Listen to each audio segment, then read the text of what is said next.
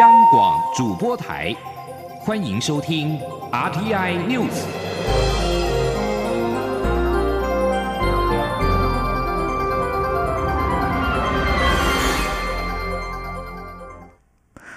各位好，我是张旭华，欢迎收听这节央广主播台提供给您的 RTI News。司法院大法官今天下午公布众所瞩目军公教年改事件结果。大法官认定军公教年改无涉不溯及既往原则，也与信赖保护原则、比例原则及宪法保障人民财产权无违背，这个部分合宪。不过，有关禁止退休军公教转任私校教职的相关条文，大法官则认定有违宪法保障的平等权，这个部分违宪，即日起失效。记者刘玉秋报道。年改事新案分为三案，分别是立委江启臣等三十八人申请解释陆海空军军官士官服役条例，立委林德福等三十八人所申请公务人员退休资前抚恤法及公立学校教职员退休资前抚恤条例部分条文为宪案。司法院大法官受理后，在去年底到今年六月分别召开三场说明会、言辞辩论，并于二十三号作出释宪第七八一、七八二、七八三号。解释认定军工教年改大部分合宪，少部分违宪。司法院秘书长吕太郎二十三号在司法院举行记者会，公布军工教年改事宪案结果。大法官认定陆海空军军官士官服役条例、公务人员退休之前抚恤法和公立学校教职员退休之前抚恤条例的部分条文无涉不溯既往原则，也与现代保护原则、比例原则与宪法保障人民财产权没有。违背并轨违宪。不过，吕太郎也指出，军工教年改中有关禁止退休军工教在任私立学校专任教师与支领薪酬不能超过基本工资或公务员委任一职等的规定，与宪法保障平等权益值有违，相关条文即日起失效。当然，这个立法的目的呢是避免这个引双薪的啊。不过，呃，实际上呢，这个呃受政府补助的呢，也不一定是。呃，私立学校啊，也有一些私人的机构。那私立学校呢，呃，到底这个退休人员呢去领的这个薪资，是不是都是来自于政府的补贴啊？也都呃，也都不一定啊，也都不一定了。呃，所以这个呃，立法者呢，呃，做这样的一个很粗略的啊分类呢，呃，基本上呢，呃，不能够呃认为是啊，可以平等的原则啊。另外，军公教年改中有关军公教退休所领的月退金或遗族所领之月退抚金或遗属年金，得由考试院会同行政院，横着国家整体财政状况、人口与经济成长率、平均余命、退抚基金准备率与其财务投资绩效和消费者物价指数调整。大法官认定，这与年改条例设定现阶段合理退休所得替代率的改革目的不尽一致。此部分虽未达回宪，但大法官解释要求相关机关应依解释文意旨尽速修正，于消费者物价指数变动累积达一定百分比时，适时调整月退休、月退抚金或遗属年金，才能符合宪法体系的正义要求。至于军工教年改的暂时处分之申请，大法官则裁定驳回。中广电台记者刘秋采访报道。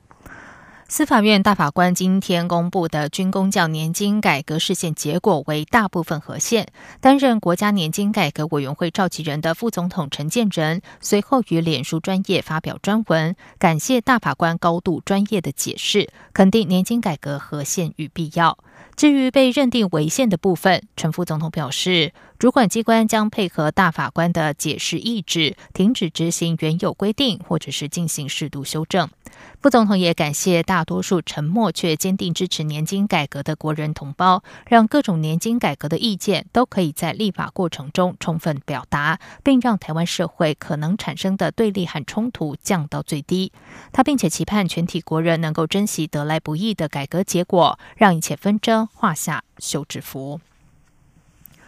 不过，反年改团体对于事件结果都表示不满。反年改团体表示，他们会进一步的研究条文，再提出法律面的建议。由于他们认为要改革制度的办法还是要靠国会修法立法，因此呼吁群众用选票表达意见。记者肖兆平报道。司法院大法官去年受理军公教年改释宪等三案，经过说明会与言辞辩论后，大法官会议在二十三号公布部分条文合宪、部分条文违宪的释宪结果。八百壮士捍卫中华协会二十三号下午借八二三炮战六十一周年，带领退伍军人团体在台北中山堂前表达缅怀后，随后就带着其他反年改团体游行到司法院前，对释宪结果表达意见。八百壮士捍卫中华协会表示，虽然只有一条宣告违宪，但这就代表年改修法有缺陷。理事长吴思怀表示，他们的视线小组会进一步逐条检视文字在公告法律面的立场，但强调不管结果如何，最后的战场还是要回到可以修法立法的立法院。他说：“还是要回到立法院修法或者立法，以民进党的压霸，我们只有在一月十一号让蓝军立委过半。”全国公务人员协会理事长李来希则认为，视线结果是避重就轻，因此他批评这是司法史上最黑暗的一天。他说：“我们在解释之前就已经猜到了，他一定是会主要的部分不违宪，避重就轻的很简单的部分，比如说重新就职的部分为限。”果然不出我们的手料。全国教育产业总工会代表黄耀南也表示愤慨，批评视线结果沦为年改的遮羞布。他认为所有的退休军工教警消团体都不能接受。监督年金改革行动联盟则认为相关争点并没有厘清，他们对结果表示非常遗憾。中央广播电台记者肖兆平采访报道。继续来关心的是，第七十四届联合国大会定于纽约时间的九月十七号开议，并于九月二十四号到三十号举行总辩论。外交部次长谢武桥今天表示，为了向国际社会展现我国两千三百万人民对参与联合国体系的期盼，政府决定以台湾为全球落实永续发展目标之重要伙伴为主轴，继续推案。谢武桥强调，一个真正包容的联合国不应该遗漏任何人。台湾真诚希望能够为联合国造福全人类的理想一起努力。记者王兆坤报道。针对今年联合国大会推案策略，外交部次长谢武桥指出，今年除洽请友邦继续在联大总辩论为我国直言外，另请友邦驻联合国常任代表为我国致函联合国秘书长。敦促他秉持公平、正义、包容性及为全人类服务等原则，解决台湾长期被排除于联合国体系外的问题。此外，我方也将举办一系列周边活动，以彰显我国在落实联合国永续发展目标方面的努力与成就，向国际社会传达台湾期盼参与相关国际合作并做出贡献的强烈意愿。谢武桥表示，争取参与联合国是一项艰巨任务。但在政府与民间多年来共同努力下，国际支持台湾的动能在持续累积。我方要呼吁联合国尽早接纳台湾平等参与，以利其在二零三零年前达成永续发展目标。谢武桥说：“一个真正包容的联合国不应该遗漏任何人。呃，台湾真诚的希望有多更多的机会能为联合国造福全人类全人类的理想一起努力。”外交部认为。我政府今年推案的三项主要诉求具有延续性，分别是联合国应立即采取行动，解决两千三百万台湾人民被不当排除在联合国体系外之情形；联合国不当剥夺我国人及媒体进入联合国参访、出席或采访会议与活动之权利，应给予匡正；联合国应确保台湾有权平等、有尊严参与实现永续发展目标相关会议、机制及活动。并作出贡献。政府届时在纽约将举办有关永续发展、气候变迁、全民健康覆盖、青年培力等主题系列活动。谢武桥表示，规划邀请政务委员唐凤或环保署官员前往参与。中央广播电台记者王兆坤台北采访报道。接下来关心的是台风的消息。随着轻度台风白鹿的暴风圈在今天傍晚濒临台湾的东南方近海，中央气象局也将陆上台风警报范围从台东及屏东扩及到花莲和高雄，同时将海上警戒区域扩大到东沙岛的海面，也针对东半部地区高雄、屏东以及中部的山区发布了豪雨特报，尤其是花东、恒春半岛以及屏东山区，更要严防大豪雨。记者吴丽君报道。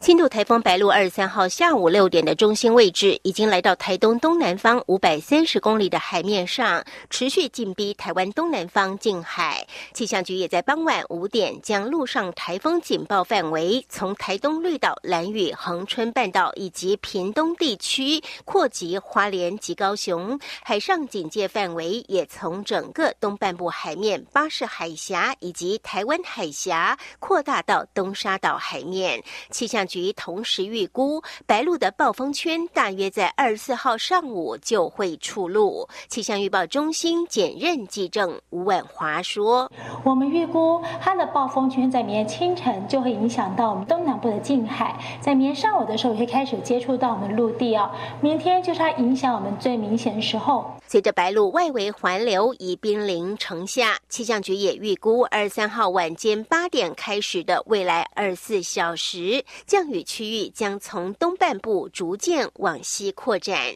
但最大降雨热区仍集中在花东。无论是平地或山区，雨量都上看三百到五百毫米。气象局也针对东半部地区、高雄、屏东以及中部山区发布豪雨特报，同时针对花东、恒春半岛以及屏东山区发出大豪雨警戒。婉华说：“针对今天晚上到。”明天的降雨，气象局发布豪雨特报。我们预估整个东半部地区和南部地区以及中部山区是主要的降雨区域，会出现局部性的大雨。其中在东半部地区，还有高雄地区、屏东地区以及中部山区会有局部性的豪雨，尤其是我们一直强调的花莲、台东、恒春半岛及屏东山区可能会出现大豪雨。另外，在台风外围环流影响。下，二三号下午，蓝雨最大阵风已达九级，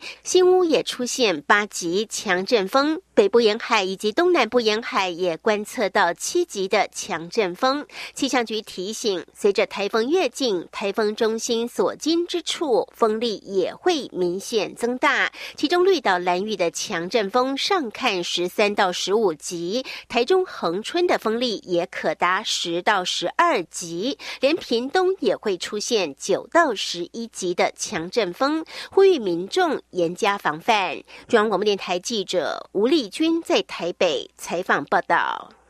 在外电消息方面，香港高等法院今天早上延长了机场的禁止令，直到另行通知。期间，任何人仍然不得故意干扰机场的正常运作。综合香港媒体的报道，本月十二号和十三号，大批反修订逃犯条例的示威者占领了机场，让机场瘫痪。在十四号，机管局成功的向法庭申请临时禁制令，禁止任何人非法及有意图的故意阻碍或干扰香港国际机场的正常使用。临时禁制令今天届满，机管局向法庭申请延长禁制令，而法官在今天早上批准申请。同时，近日再有网民发起了行动，预计二十四号阻塞往来机场的交通，意指破坏机场的正常运作。机管局今天就在报章刊登广告，呼吁年轻人要拒绝参与或支持任何妨碍机场正常运作的行为。此外，香港的十所大专院校学生会代表二十二号联合召开记者会，宣布将从九月二号起发动罢课。这项罢课不罢学的行动预计要到九月十三号晚上八点为止。不过，如果政府没有正面回应诉求，他们会考虑进一步的升级行动。纽约时报二十二号报道，以色列对伊拉克一处军火库发动至少一次空袭。法新社报道，过去一个月，民兵部队人民动员在伊拉克的训练营和军火库发生连串爆炸。人民动员主要由亲伊朗的民兵所组成。以色列一再轰炸其邻国叙利亚境内的伊朗目标，但攻击行动如果扩张到伊拉克，可能会破坏华府和巴格达之间的关系。纽时指出，一名资深的中东情报官员表示，以色列上个月轰炸巴格达北方一处基地。美国官员指出，最近几天，以色列在伊拉克发动了多起的袭击。这里是中央广播电台台湾之音。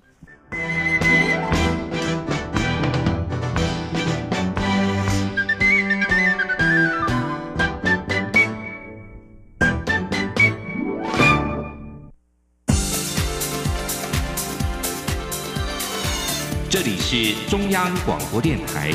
台湾之音，欢迎继续收听新闻。时间是十九点十五分，欢迎继续收听新闻。军工教年改视线结果出炉，其中在禁止退休军工教在任私校教职员的条款被宣告违宪。中委员林万益今天率领了各部会代表举行记者会，指出会依照大法官解释进行修法和配套措施。根据统计，从八月一号为止，禁领双薪的军退休军公教人员总共有一千一百六十九人。教育部、国防部和人事行政总处将会尽速清点应付薪资的额度，加速处理后续的行政程序。此外，在大法官解释出炉之后，行政院和考试院也将在立法院下个会期提出条文废止案，以及教育部、国防部也会提出。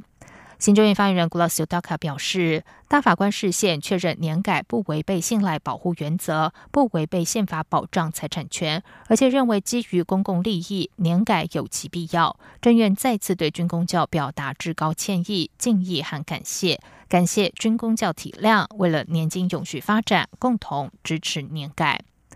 而大法官今天做出了解释，认定政府禁止公私立学校。退休教职员在任私立学校教职员是违宪，不应该有所限制。对此，教师团体指出，原先的限制是太过苛刻，但现在全面开放，毫无设限，更不合理，等于让双薪肥猫再现，让教育人员感到遗憾。记者陈国伟报道。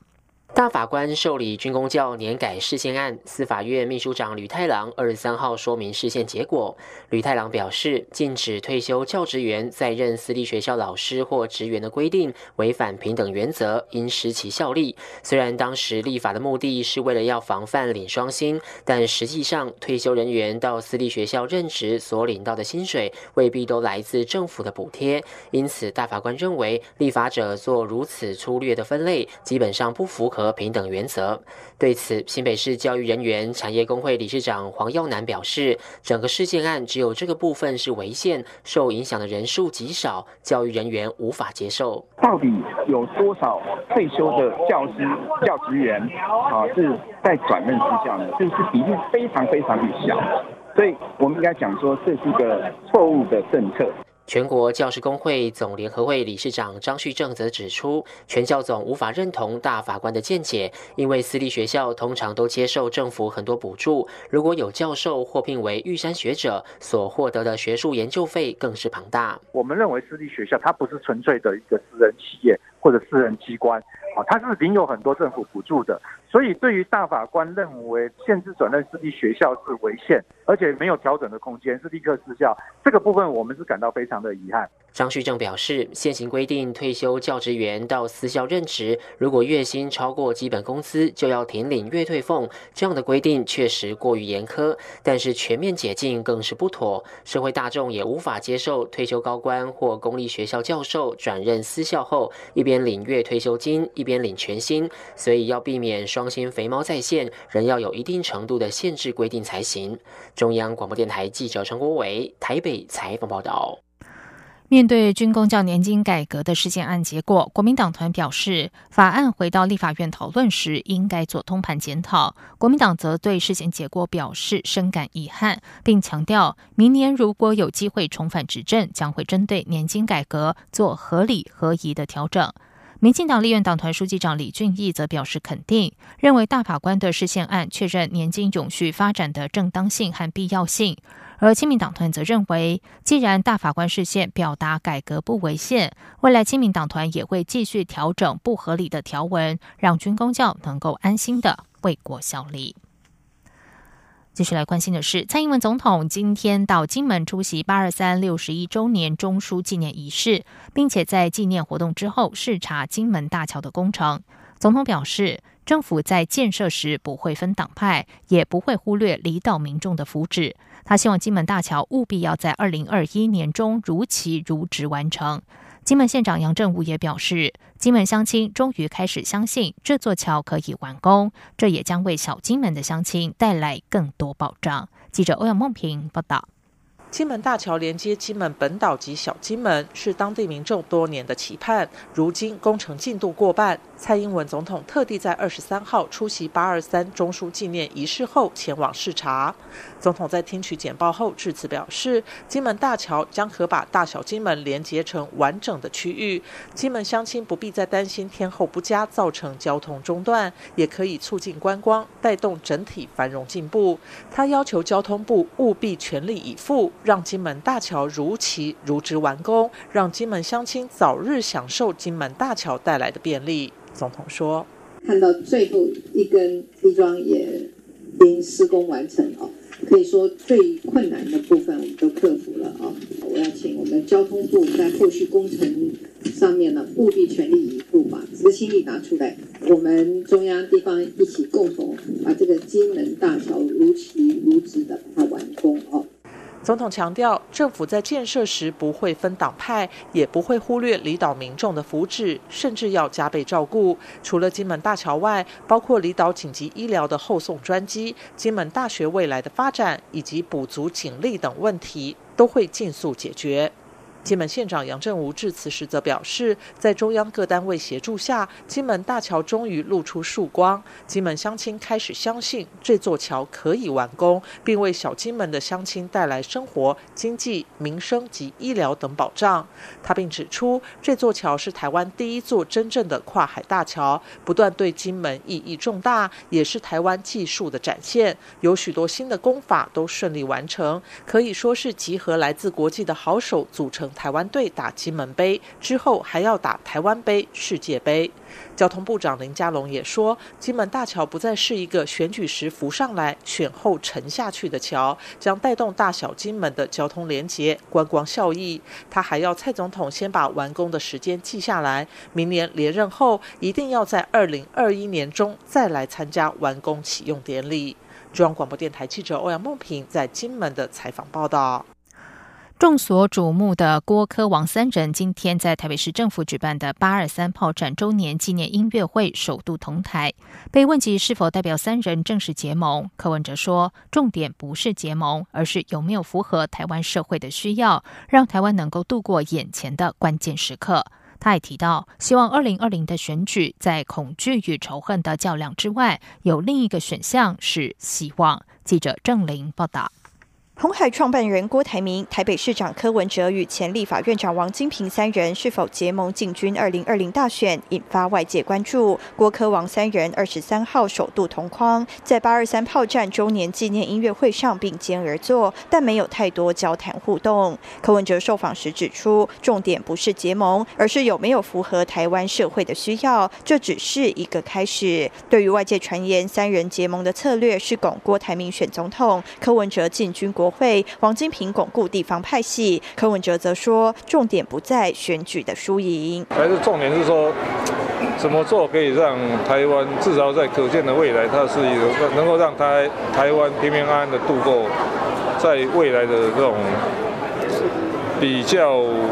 英文叫 critical period。其实我跟你讲，中美大战哦，然后香港这样搞搅一搅，弄一弄一这样。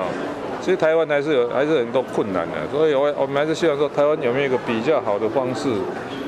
可以度过这个。危险期了。柯文哲也说，一九九四年到现在，台湾政治主流就是蓝绿意识形态的抗争。他在思考，是不是有一次机会让国家治理变成选举中被讨论的主题。他强调，不希望二零二零选举是恐惧跟仇恨的较量。在恐惧跟仇恨较量以外，是不是有另一个选项是希望？至于他个人要成为希望还是帮助希望，柯文哲说，一件事要成功，一定要无私奉献付出。如果大大家是为了台湾好，没有去计较太多，合作才容易成功。被问及三人首度公开合体的感想，王金平则说：“因为这个活动很有意义，所以他也乐于接受邀请参加。回想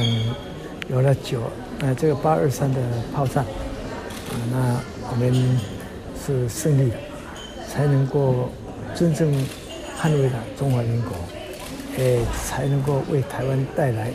啊所谓稳定、和平、发展，要带来自由啊！所以这对我们来讲意义非常重大。所以今天这个活动当然是啊非常重要，所以我们也乐意接受邀请来参与。至于未来三人还有没有机会再合体，王金平表示，以后看看姻缘怎么样再说，目前还没有合作的讨论。王金平也说，跟郭台铭还没有约好下次见面，但要约随时可以约。至于柯文哲，因为目前也没什么事，所以不必再约。央广记者郑玲采访报道。柯文哲、郭台铭、王金平今天首度同台，而郭台铭在上车离开前表示，感谢柯文哲邀请参与这项纪念活动，他要在此宣誓捍卫中华民国自由民主的决心永不改变。对于三人会面，国民党主席吴敦义表示，他们三个人今天都没有提到政治或是选举，非常有智慧。传出郭台铭方面曾有意报备参选。吴敦义表示，国民党已经提名高雄市长韩国瑜参选总统，但因选区要报备参选，这就要伤脑筋一下了。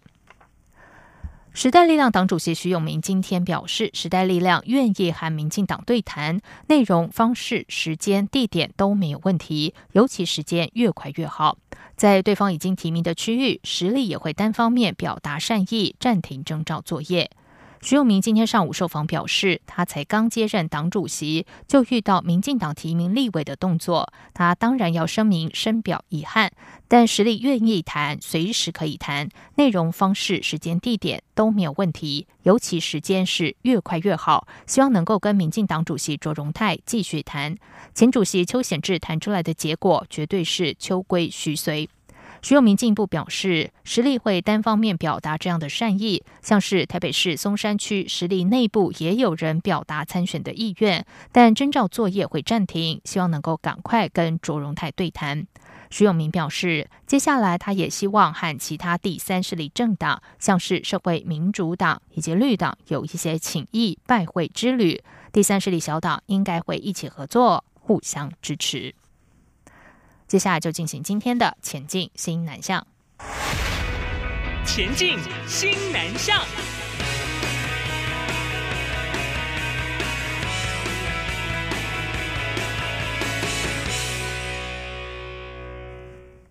台湾是亚太农业研究机构联盟的会员，从两千零八年起，每年捐助推动亚太农业生物技术联盟计划。驻泰国代表处今天举行捐助仪式，希望加强和联盟的伙伴关系。亚太农业研究机构联盟是由联合国农粮组织亚太区域办事处于一九九零年协助成立，成员国包括国家、农业组织以及研究机构。秘书处设在泰国的曼谷。台湾在一九九九年加入联盟，成为会员，并从两千零八年起捐助联盟，协助推动亚太农业生物技术联盟计划。今天上午在驻泰国代表处，由驻泰代表童振源主持捐助仪式。亚太农业研究机构联盟执行秘书拉维受访表示，台湾是亚太农业研究机构联盟的重要伙伴，拥有丰富的自然和科技人力资源。亚太农业研究机构联盟希望把台湾的农业科技展示给其他的国家。新两项政策带动了东南亚旅客来台旅游，连带百货业者也受惠。台北一零一表示，与去年同期相比，今年来自东南亚的消费者成长了百分之六十，特别是热爱运动用品还有珠宝精品。台北一零一商场事业营运长朱立文表示，中国大陆消费者约占台北一零一来客数的一成，因此中国的旅游限令不至于对一零一造成太大的影响。观察退税申请资料显示，过去一年间，东南亚的客群反而是所有外籍消费者人数中增加最多的，和去年同期相比增加百分之六十。如果加上未办理退税的消费者，数字应该还会更高。至于东南亚消费者的购物清单，朱立文分析，各种品项都有，但特别钟爱运动用品、珠宝精品，还有伴手礼。在饮食消费方面，朱立文观察，台北一零一新的美食街开幕至今大约两周，整体业绩比去年同期成长了百分之十一。朱立文分析，美食街的功能是服务顾客，让消费者能够轻易的接触到不同的美食，同时也能够发挥即刻的能力，为百货业带来人潮。